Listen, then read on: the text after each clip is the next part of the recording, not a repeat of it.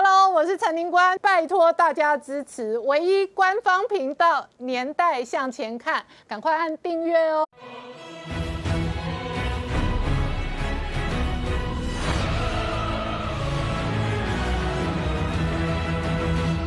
年代向前看，向前看年代。大家好，我是林官，欢迎我们忠实观众跟粉丝朋友扫描 QR Code 订阅《年代向前看》YouTube 官方频道，我们订阅突破六十八万人哦。这两天呢，一方面三峡大坝跟中国的洪灾还在恶化，另外一方面网络谣传中国政治局常委七个高官当中有人染疫哦。然后同一时间呢，美日跟这个美国在印太的军事围堵哦，这一个大象漫步的照片哦秀出来，而这一个与此同时呢。美国几乎哦不断的增加在太平洋的军事跟战备跟兵力，从战机、飞弹、航母到潜舰，这次中国也加入核潜舰大战，一场超级核武大战，事实上在西太平洋是有可能发生的。然后与此同时呢，中国发展半导体哦，继蒋上亿传出卷情之后，整个半导体几乎陷入心碎格局，而这样的心碎格局呢，当然最终也影响到科技的战争，科技。在二十一世纪的今天，既是军事也是产业，仍然是国防，那当然也是民生科技。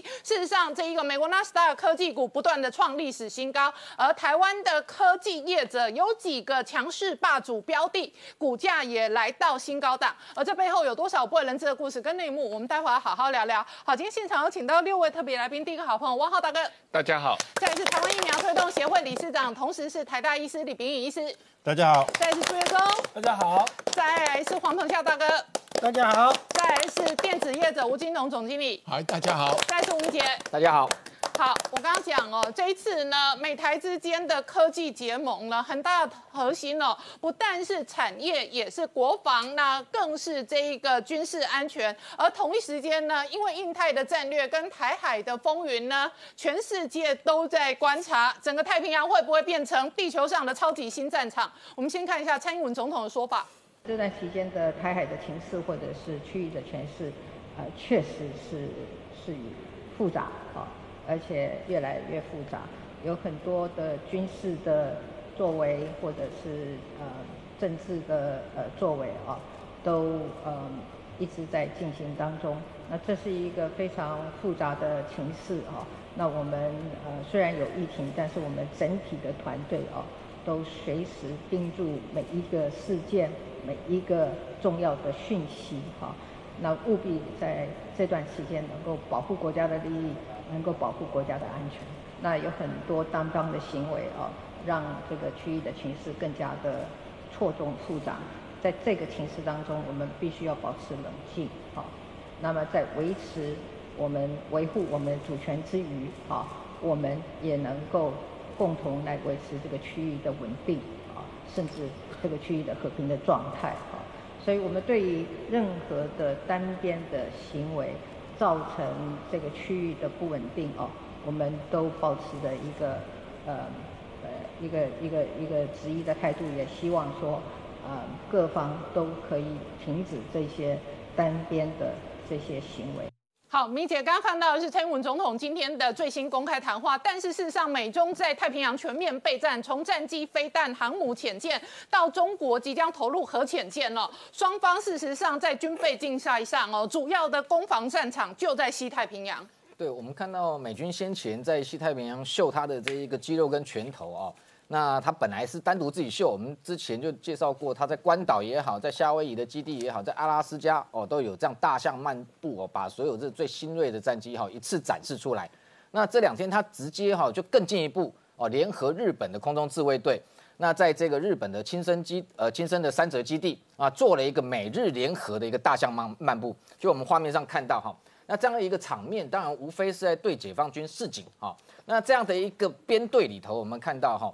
包含日本哈，他自己这个在三泽基地里头这进驻的哈三零二的这个飞行这个中队，那它有 F two 哈，就美日联合研发的哈，事实上就是说非常接近性能，甚至优于 F 十六好这样的一个战机。那在画面上都可以看到，另外还有它跟美国采购最新的 F 三十五 A 好，也在这一个大象漫步的编队里面。那另外还有美军本来在这一个呃三泽基地里面就有驻有哈 F 十六 CD 的战机，还有譬如说。他这一次从其他基地也拉来了，我们看到有 F S 八一大黄蜂战机，哦，全部都在整个这个呃地面的展示，哦，其后还有 C 幺三栋的运输机也好，或 P 八 A 好，它的这个空中的反潜机，那这样的一个动作，无非哦是告诉这个中国，告诉北京。哦，在西太平洋这个地方，不是只有美军有强大的一个力量，哈，可以威慑中国。另外，日本跟美国的联盟的关系，好，也这一个更加一步，哈，可以有更多的军力，好，可以这一个把中国的这个不管海空的兵力有封锁在第一岛链。所以，我们看到这个日本这两天哦，也特别针对中国的这个军事扩张跟威胁哦，开始硬了起来啊。有别于先前外界认为说安倍政府对中国非常软弱，那特别是为什么有这样的发展？就除了武汉肺炎之后的这一个很多这个中国在附近不是只有骚扰台湾，是甚至骚扰日本，好空中的这一个相关的威胁的动作之外，呃，我们看到就是说这这两天他们日本的这一个呃河野，好这个防卫相，他也特别出来讲，呃前几天在这个安美大岛哈，就是说在介于日本本州跟这个冲绳之间的日本的一个外呃一个算是一个大的离岛哈。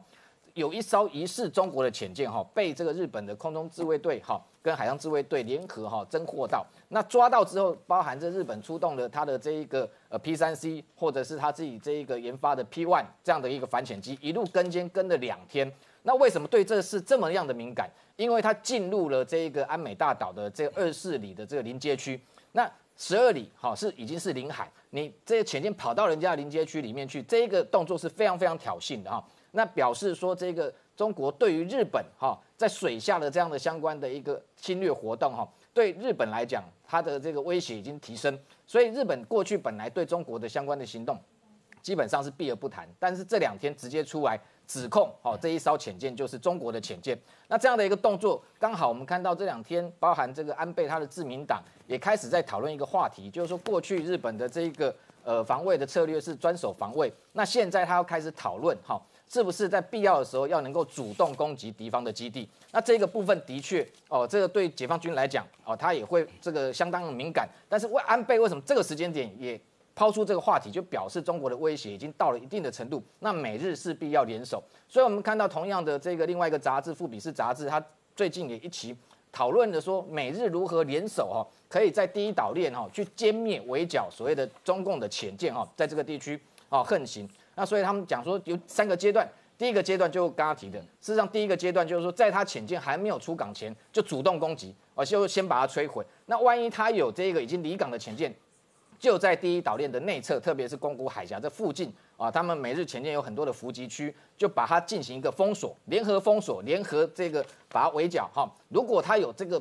逃窜离开第一岛链的，甚至美日都有同样的一个行动啊，可以在西太平洋的这一侧。好，直接去围攻它啊！所以三阶段啊的这样的一个作战方式，有利于哈，就是说美日未来在应对哈解放军频繁在宫古海峡这个这边活动。那同样，事实上在台湾的南侧巴士海峡，今天也一样有这个 P 八 A 的反潜机。嗯，那这个外界也认为说，中共的潜舰不止在北端的宫古海峡，在南端的宫这个巴士海峡也是它出第一岛链的一个途径。所以美军在这个地方也开始从空中来进行所谓的猎潜跟围堵。那同样的，今天也发现有 KC 一三五的加油机。那我们一般研判就 KC 一三五，基本上 P 八 A 它的这个滞空的时间很长啊，它十二小时从这个日本不管本周也好，冲绳也好，事实上它不需要空中加油，但是去动用到空中加油机，一定是比较远程来的一个战略轰炸机。譬如说，是之前我们说五月份。都是 B one B 的轰炸机，事实上进入六月份，我们判断全部都是 B 五十二 H 的轰炸机，所以在这个区域出现，表示这两天可能非常有可能有 B 五十二 H 轰炸机进入南海，啊，只是说民民间的这个追踪网网站没有发现。好，那在美日共同联手的情况之下，事实上我们台湾也扮演很重要的角色，所以我们看到昨天国军也公布了一支这一个影片跟画面哈，展示国军的这一个布雷的一个超演，哦，就是说我们海军有一个幺勾两的这个战队。它是呃这一个可以猎雷，也可以布雷，哦，那它直接就是把我们的这个过去比较少曝光的万万向水雷，那这我们看到画面上应该是万向，这个是 PVC，那个是一个这一个侦侦测水雷的一个一个水下的载具，另外昨天的那个是直接水雷就投放，哦，那万向水雷，中科院研发过去非常非常的机密啊，老美来我们这边参观就有了解，我们基本上它有一个水雷管是。都不公开给老美知道的。那我们自己内部的水雷的这个能量的提升哦，持续在做。那现在万象一号、二号，那昨天公开的这应该是万象二号，它是属于这个沉底雷。好，那现在还有更新的叫做万威水雷哈，就属于智慧型的哈。智慧型的水雷，它比这样的一个呃沉底雷，它要更来的敏感。它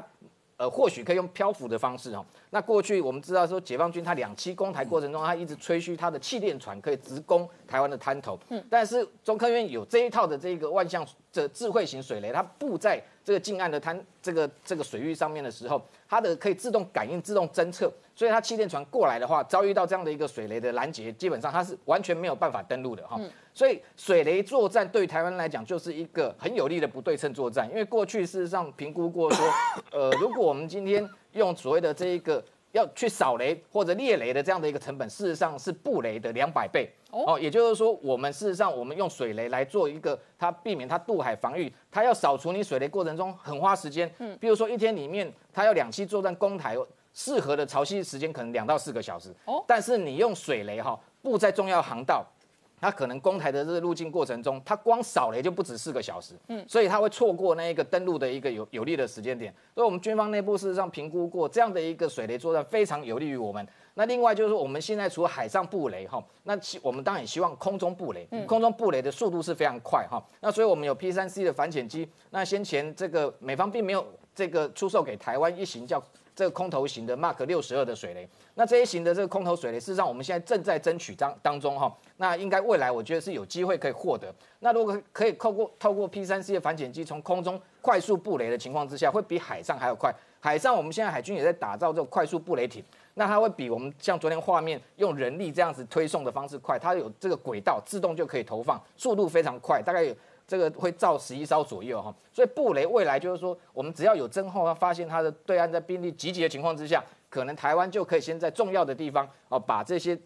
这个这个水雷布好布满，然后让它对于这这个攻台过程中阻碍它，让它花更多的时间更麻烦，那有利于我们在防卫上哦对它进行打击。最后补充一点哦，事实上美军在二零一八年的环太平洋军演，我们就观察到哈。主动攻击敌方，好，这种攻势性的水雷作战，他已经在做了啊。就是说，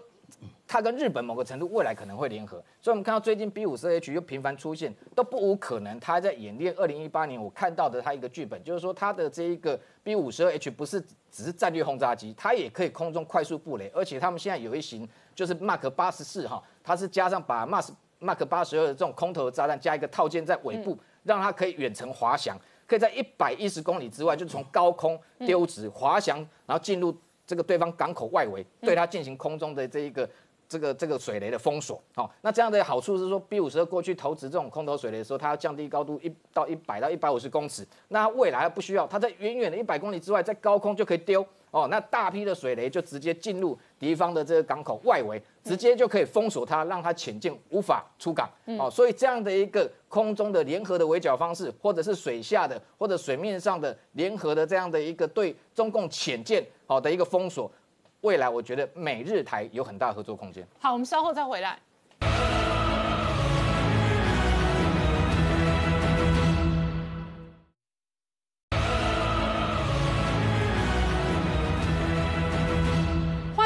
年代向前看的节目现场，我们今天聊的是今年二零二零年庚子年哦，北京面对的是天灾人祸的灾难。那长江沿岸的洪灾淹水灾情还在恶化。今天网络媒体追踪传出来，中国高官七个政治局常委当中疑似有人染疫哦。那这样的超级压力锅，到底会不会变成对外宣泄这一个军事当中的这一个政治压力炸弹哦？外界还在观察。但是同一时间，川普本人面对连任的考验的同时呢，外界也观察美国内部对中对华鹰派会不会在西太平洋上面呢求战，胜或这一个这个从冷战打到暖战或热战。现在整个西太平洋全面备战，包含了战机、飞弹和航母，那在这一个呃潜舰的部分都全面的戒备。可是同一时间呢，这次波顿出书哦，讲到了美台的军购跟军售，那蓬佩奥也有所回应哦。彭夏大哥怎么观察？呃，波顿最近呢，这个波顿就是原来美国这个呃国家安全会议的这个呃呃国安顾问啊，本本来他是川普团队里面最强硬的啊，最鹰派中的鹰派啊，非常的反共的一个角色啊。但是呢，他后来被呃川普 fire 掉了啊，所以他为了这个事情耿耿于怀。他最近呢出了一本书报复他啊，那个这本书的名字叫《The Room Where It Happened》。嗯啊，这这个呃这个书名呢，暂时翻译作“事发之事”。啊，意思就是说，事情发生的那个房间，那个房间是什么房间呢？就是美国总统的办公室，白宫的椭圆形办公室。嗯啊，所以波顿那个书里面所讲的，就是他在这个川普总统的办公室里面所听到的，或者说跟跟川普所谈到的一些事情。嗯啊，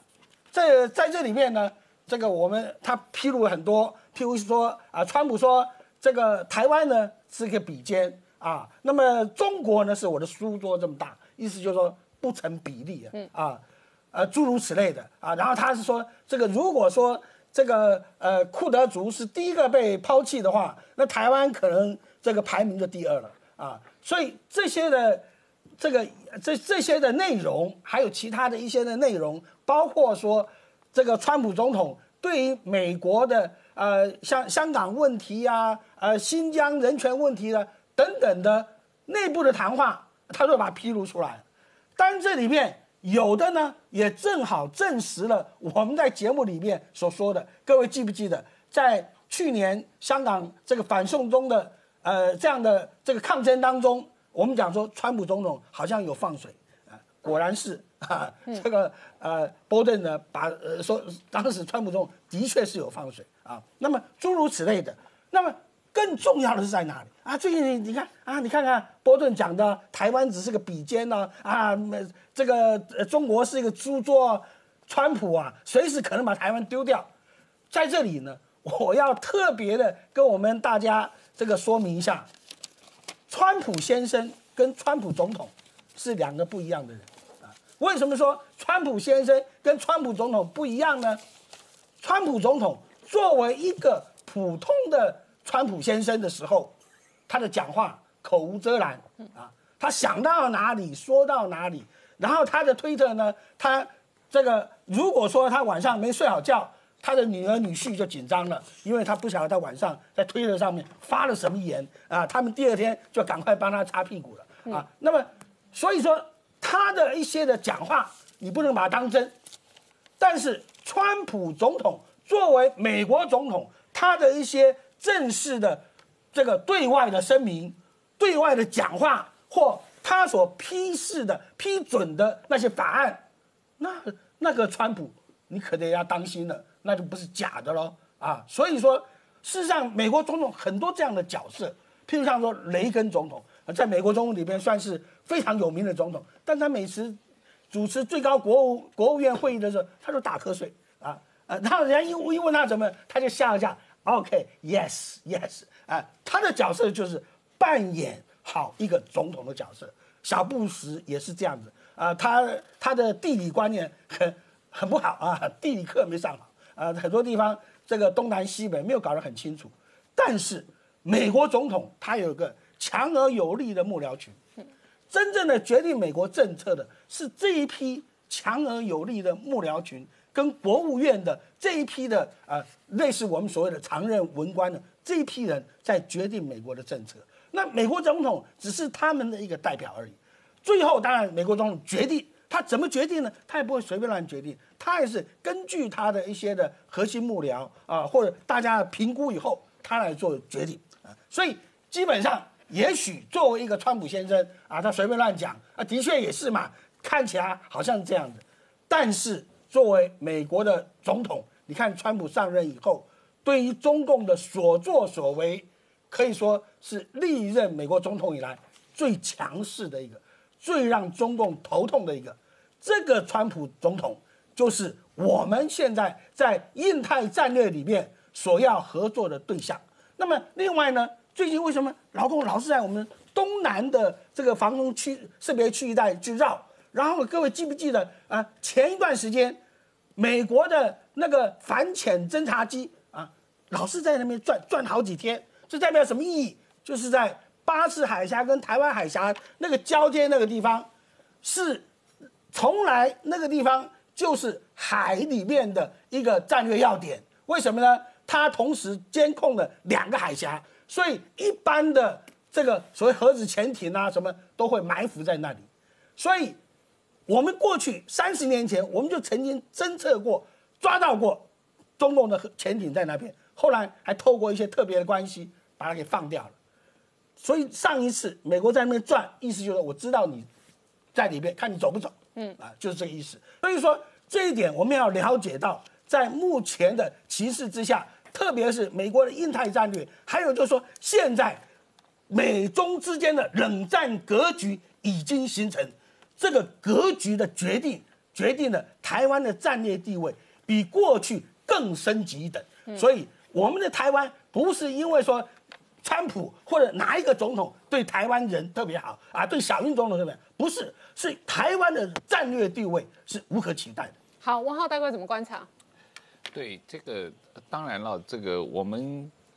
呃经常说的一句话就是对政治人物是要听其言观其行。嗯，所以对川普也是一个听其言观其行，不光要听他过去三年多四年说什么，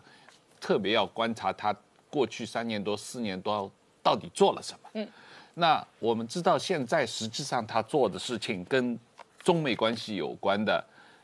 第一，他有签署了中美第一阶段贸易协议。嗯，但是即使签署了协议，现在美国还是对有将近三千亿美金的从中国的进口受关税的。嗯，这个关税继续维持的啊，所以中国现在。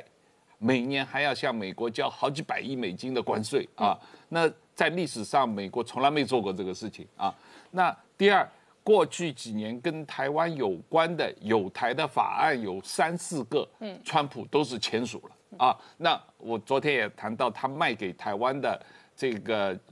嗯，武器也是过去几十年来最多的啊。那么杨洁篪跟蓬佩奥会面的时候就很生气，F 十六 V 是这个美国，他是觉得我们拿到 F 十六 V 会影响到我们空军的防卫的战力嘛？当然了，就是这个对空军的呃飞机的质量是一个很大的提升嘛。因为上一次美国卖我们的 F 十六是呃老布什政府的时候的事情，这已经快二十年以前的事情了嘛啊。那在这之后。这个呃，美国就没有再卖给我们先进的这个呃飞机嘛啊？那这一次这个川普拿的 F 十六 V 是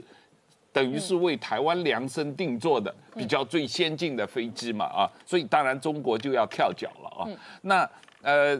川普也签署了香港、新疆的人权法案嘛啊？那这个呃，川普也是在冷战对抗，说对中国全方位的。出击不光是这个打华为，也包括这个引渡这个孟晚舟，也包括这个关闭这个中共在美国各地的啊这个媒体宣传媒体宣传机构嘛，现在赶了一堆人走，哎，一堆人被呃一堆宣传机构被列为这个黑名单嘛啊，然后有一堆中国的企业被列为黑名单嘛啊，然后有一堆的这个 中国的这个呃间谍或者。学生被当作间谍，对，被间谍被抓了嘛，被驱逐了嘛，所以关键是看他做了什么。嗯，那这个做什么的这个问题上，我觉得这个第一是美国国会两党一致，嗯，第二美国政府总体内部的协调是蛮明显的，是它是各个政府部门都在做啊，这个清理跟中国关系的啊。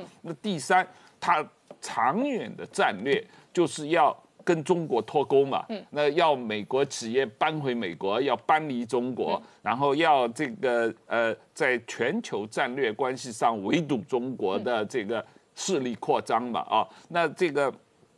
所以所以他非常明显，所有的战略美国优先，然后一切先增加美国，这是一个。是。第二个是他这个增加了很多太平洋的军事。对不管是各式各样哦，这个天上飞的，或者是海上哦游的，或者是它整个的军备跟布局，对所以它的布局非常明显。对它的战略，在过去三年多的逐步落实，嗯基本上是他四年前竞选时候讲过的东西，他都一步步落实啊。那实际上他是一个说到做到的人。那么他整个战略布局就是全球范围内美国优先，这一点是很明显的，而且他所有的措施都是以这个为中心来做的啊。第二就是。整个全世界范围，中国是他最大的敌人、最大的威胁。所以他全方面围堵。他全方面围堵中国，然后降低在欧洲和中东的这个呃资源分配嘛啊，所以他从中东撤军，从欧洲撤军，从全世界各国都撤军，但是同时加大在西太平洋的军力啊，这个是很明显的啊。那第三一个就是说，他不光只是在地缘政治上跟中国争夺，他在意识形态上跟中国争夺也很明显，他特别这个推动了全球的这个呃宗教自由的法案，在全世界范围内批判中国的违反宗教自由的这个行为啊。那么在很多这个各种文化领域、各种这个呃呃意识形态领域的对中国的批判和围堵也是非常明显啊。那最后当然是一个长远的经济的竞争。从从科技领域，特别是产业链和科技的最新科技的对美国的最新科技的保护和中国的竞争，切断它在各个方面，特别像五 G 方面，华为、人工智慧，还有这个其他这个科技领域拿到最新的这个科技方面，也是做了大量的工作。所以我觉得听其言，观其行。嗯，他在很多时候为了谈判的需要，你如果听其言的话，你认为习近，你会认为习近平是他世界上最好的朋友。嗯，他世界上第二好的朋友是金正恩。嗯啊，那他世界上可能第三好的朋友是普京。啊，但是你如果看他实际做的事情，可能正好是相反。习近平是他世界上最坏的朋友啊，最坏的、最严重的敌人，这是很明显的。好，我们稍后回来。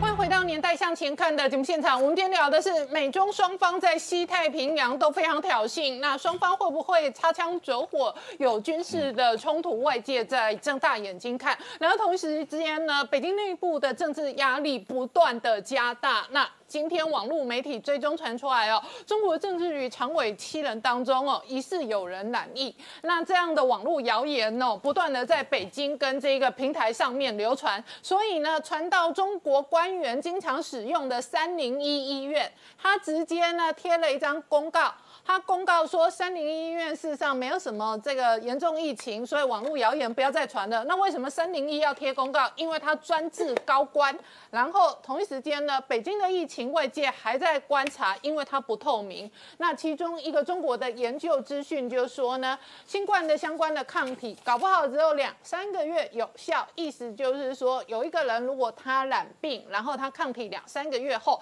搞不好会二次感染，然后再传染。先请教下李医师哦，怎么观察这个新闻？这两三个月的东西，我基本上我看到是嗤之以鼻啦。哈，就是从那个新冠疫情开始，就有人会说，啊，这病毒不停的变异，我们的免疫系统可能不能应付它。现在这又来这个东西，哈，说抗体会减少，嗯，那个两三个月，然后它的它刊登的配的那个杂志是蛮有名的，Nature Medicine。啊，真的、哦啊就是是厉害的杂志哦。有 nature 这个字，有 science，就 nature science 是最顶尖的，积分最高的啊。nature medicine 算是它下面的一个附属。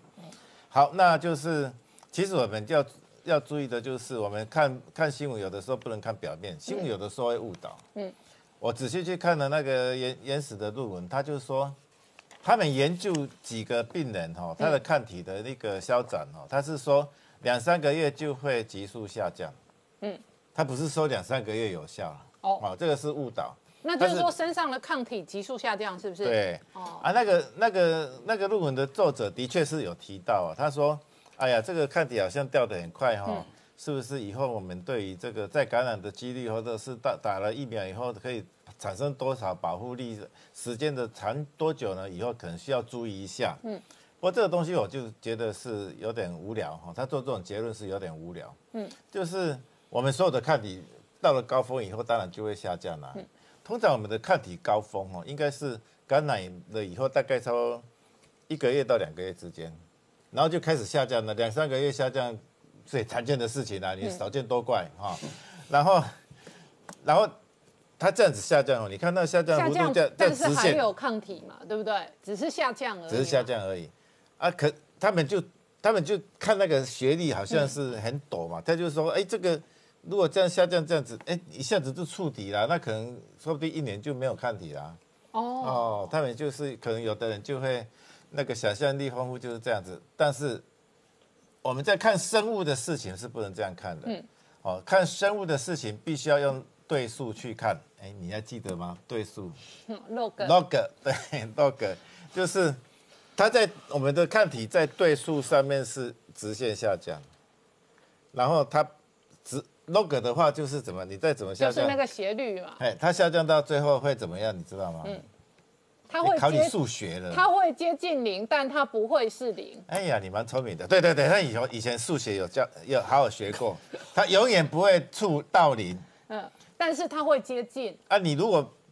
对数表上面哈，对数表上面那抗体就直线下降哈，但是你把它弄成一般的数值，它就是这样子。嗯，它是一个曲线，它就会持平。那通常我们的那个一般感染症，它的抗体就是这样子下降以后持平。那你如果再接触它，就是说这个病毒在这个世界上是一直存在的话，比如说比如说一般的感冒病毒，嗯，好、其他的四种冠人类冠状病毒就是这个样子啊。你一一一接触它，它我们的免疫系统会再再度兴奋起来。哎，这个家伙，这个敌人曾经看过，它会它会出现一个非常高的一个免疫反应，嗯，然后你就终身免疫，哦，你的抗体就持续持续维持一个高档，就就是这个病毒就没有办法第二次感染你。哦自然情形之下是这样子，但是当然有例外。嗯，有例外就是说，你已经把这个疾病已经把它用疫苗还是什么办法已经让它消失了，消失了以后，你的抗体下降到这个地方呢，它就一直没有再接受刺激，没有办法接受刺激的话，它可能三四十年后有可能会不见，是有可能的。像麻疹就是这个样子。哦，麻疹我们现在那个不是因为旅游嘛，有的时候日本跟大陆会有麻疹的病例那个进来，那有的时候会造成台湾的局部感染。那我们现在麻疹最常见的病患的年龄差不多三四十岁，哦，就是到了几十年后，我们以前嗯打麻疹的疫苗，因为它一直没有接受自然感染的刺激，它就会真的是会丧失保护力。嗯好，那再回来新冠病毒，新冠病毒我们大家都知道说它不可能离开这个地球。嗯，你看这个样子，世界第一波以后一直都没有从来没有平息过，它不会离开，所以我们它不但不会离开，它现在在美国确诊的案例又创新高。然后德国有一个城市哦，本来解封，现在再封，就是解解完之后发现不 OK，因为啊，林子他们说快要逼近三，就我是说那个城市，然后只好再封，所以它陷入一种解封解封一种恶性循环。就是他们就是因为肚子饿吃东西，要肚子饿要吃东西，好，就是的那个你你一你一疯了就肚子饿了。啊，饿到一个程度他就快饿死了，他不行了，我要解封啊就解解了。啊解了以后就嗯就失控 R 零了值又就赶快封 R 零值大于一就是表示它会流行。哦，它至少会一个传超过一个人，嗯，哦，普通那个新冠病毒阿林子应该是差不多三四左右了。啊，你不封的时候就三四，就很快就传出去，嗯，所以就肚子饿了要饱了，要肚子饿了要饱，吃饱了一下赶快再封起来这样子。所以这个东西就是一开始你要封的很好，像台湾就是一开始封的很好，我们的 R 零值一直都是没有超过一，都是零点几，所以它就没有散播出去，所以我们一直肚子都饱饱的，嗯，啊就没有饿的时候就不需要去封它。那所以再过来一段时间呢，我就一起说世界各国大概都不会不会完全归零啊，就很很困难的事情。那包括北京最近所发生的事情，我是觉得是蛮有可能他们的高官有得到感染的，因为病毒是没有阶级的。你不是说你达官贵人或者讲话比较大声，你的病毒就不会感染你。那我觉得在那个大陆的防疫，他就忽略了一个人性，嗯，人性，在台湾，我们其实是很人性化的防疫，就是我们让你肚子有点饿，但是不会，但是不会饿死。嘿，局部的封，我们没有全部封。那在大陆上，他就说我们要坚决的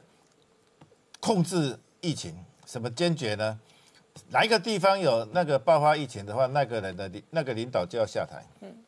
这个造成大家隐匿疫情。我想大陆很多隐匿疫情的事实或猜测，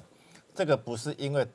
他们人民习惯或者他们的官员习惯隐匿，而是说你不隐匿的话，弊大于利。嗯嗯，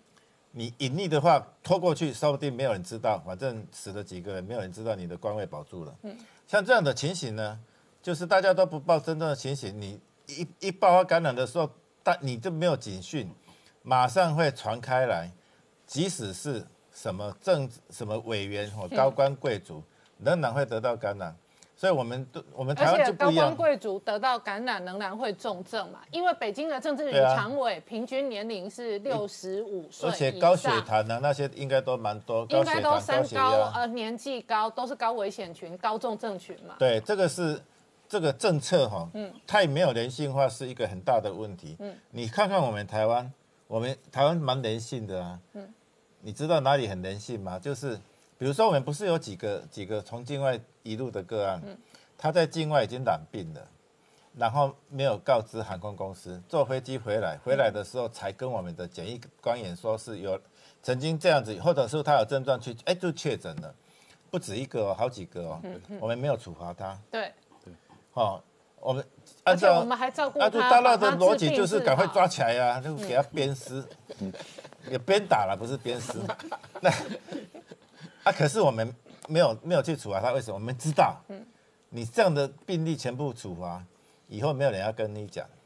他就静静的回来。那他有生病，他不跟你讲，然后到台湾去拍拍照，那个就造成破口。所以防疫必须要有人性，嗯，防疫不能靠短虾，嗯。不能靠达官贵人，要靠专业医师。好好，谢谢李 P，我们稍后回来。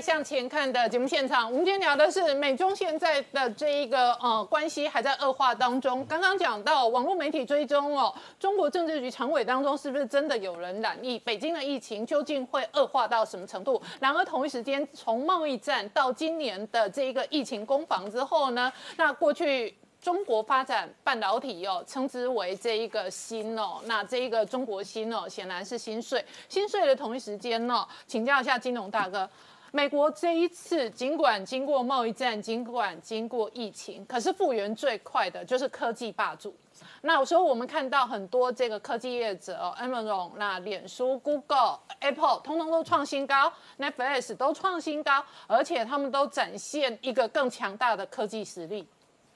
呃，现在我们前几天那个 Apple 的那个全球开发者大会哦，他们发表了好几样的产，好好几样的东西。那么其中很多的是 software 的 OS 的啊，iOS 的一些新的那个发展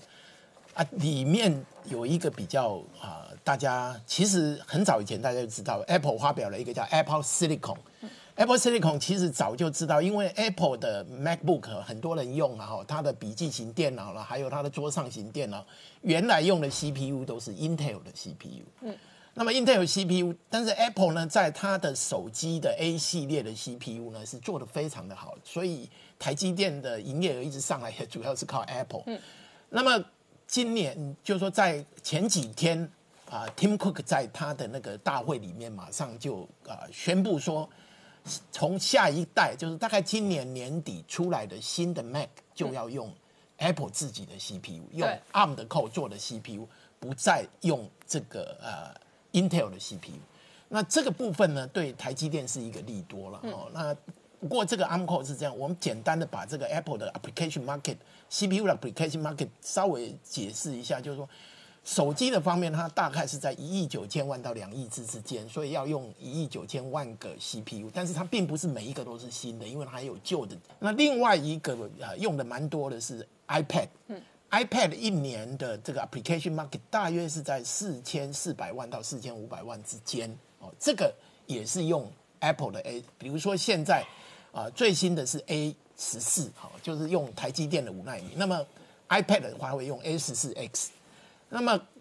另外呢，哈，Apple 的电脑，笔记型电脑加上哈它的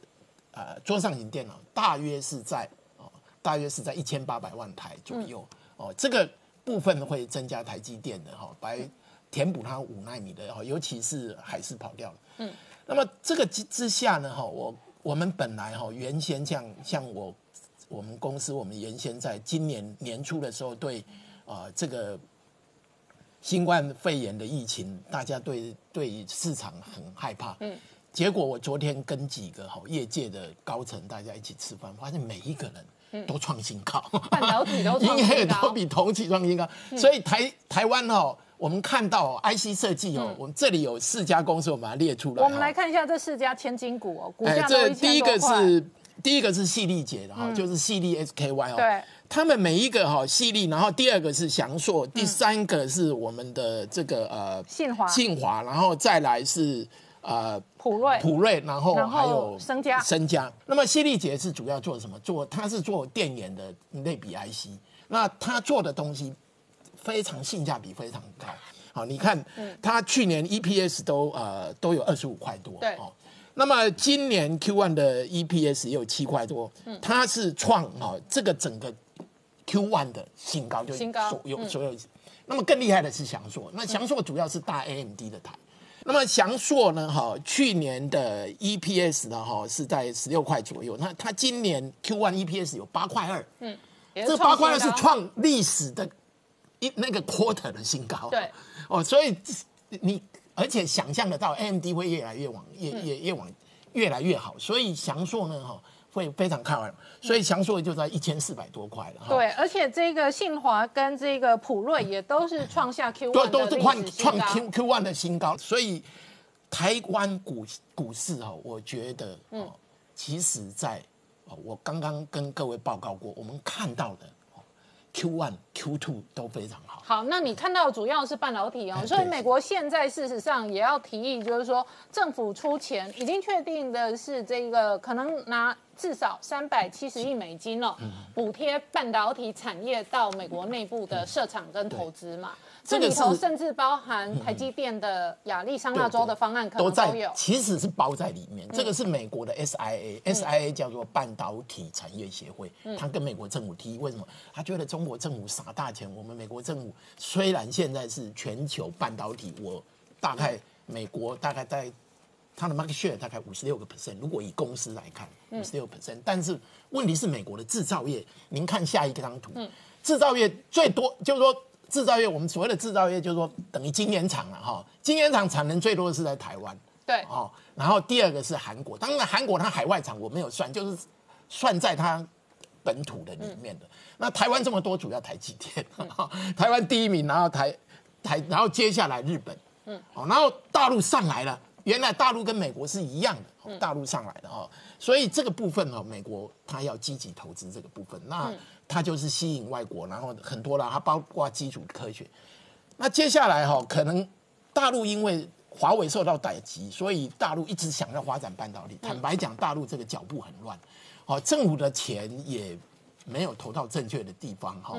那么在武汉的话，因为武汉一解封的时候，武汉有两个一起一落，一个是长江储存的他们的啊记忆体基地，哦，第二期开始盖了，嗯，哦，它这个预计投资两百四十亿美金，哦，那么这个还有一点成果，因为它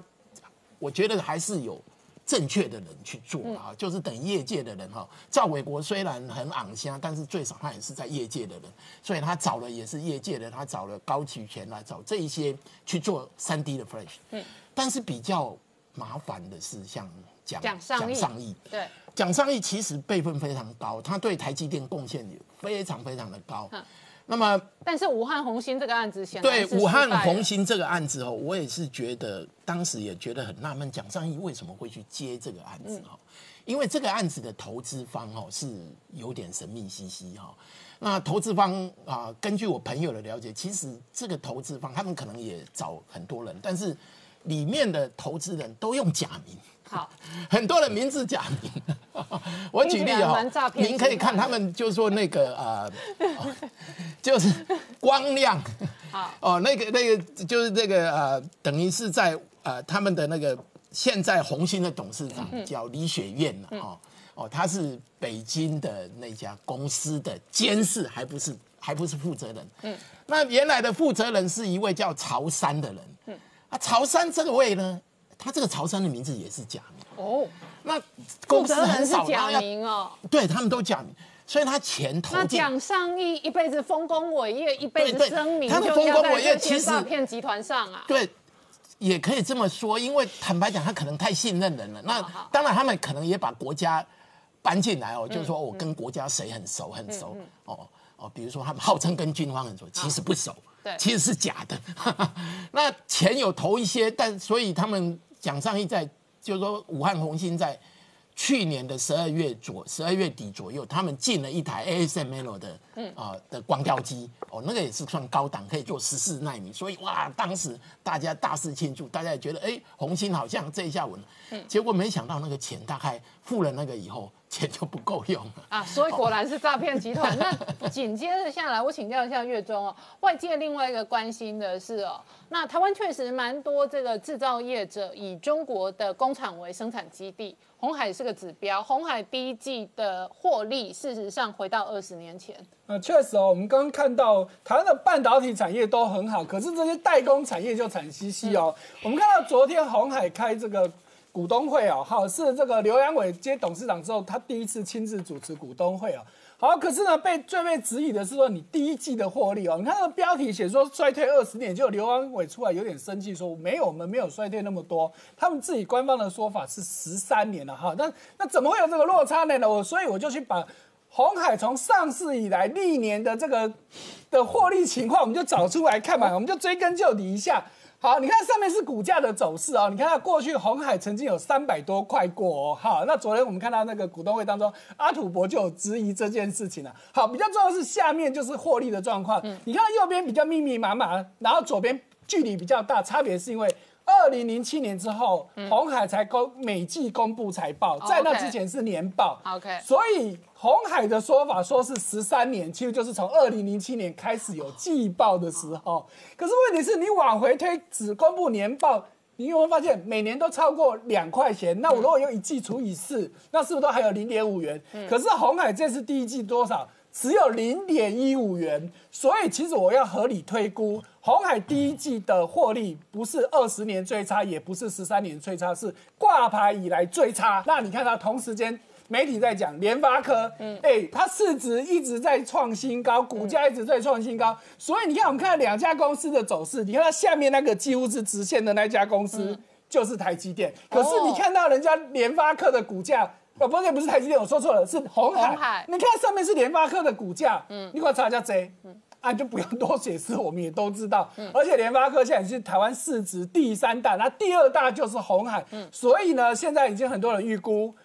联发科应该很快就会追上红海了，因为现在差距大概一个是九千九千亿，一个是一兆一千一兆出头，啊，大概差了一千多亿左右。但是以以这个联发科现在这一两年的成长速度，应该不要不了多久超过红海是可以看得到的。好，那问题比较大的就是红海，那你怎么办？好，那我们看到红海他未来自己在讲，我觉得比较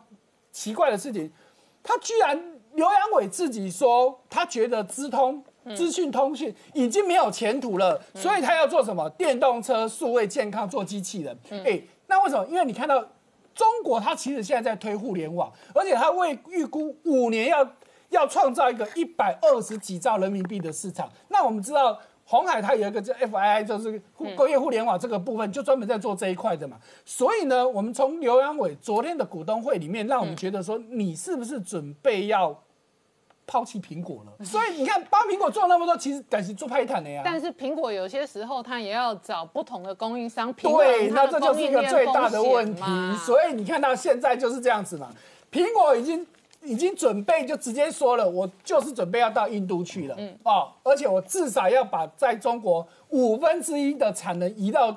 中国去。为什么？因为印度现在开始做了很多的方案，要去吸引中中国，在中国不管是中国自己本身的厂商，或是过去其他外资在中国投资这些厂商，他推了有够多的方案嘛。好，哎，我先打个岔，印度的这一堆奖励方案都跟中国当年加入 WTO 之后的招商一样，没错玩得一样的就是来，要么就给你减税，要么就给你什么奖励，要么就你可以在对，我内部十几二十年。前中国玩过那些把戏嗯，那现在换我我印印度玩换印度来玩嘛，而且我就趁你现在有这么多的问题，嗯那我就赶快去吸引你嘛，哈，所以说。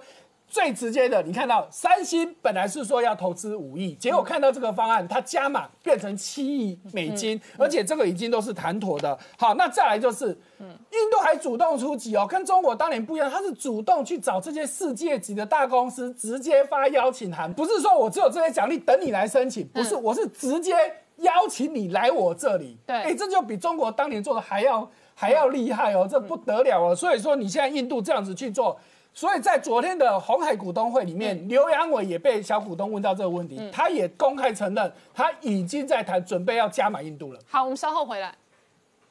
Hello，我是陈宁官，拜托大家支持唯一官方频道《年代向前看》，赶快按订阅哦。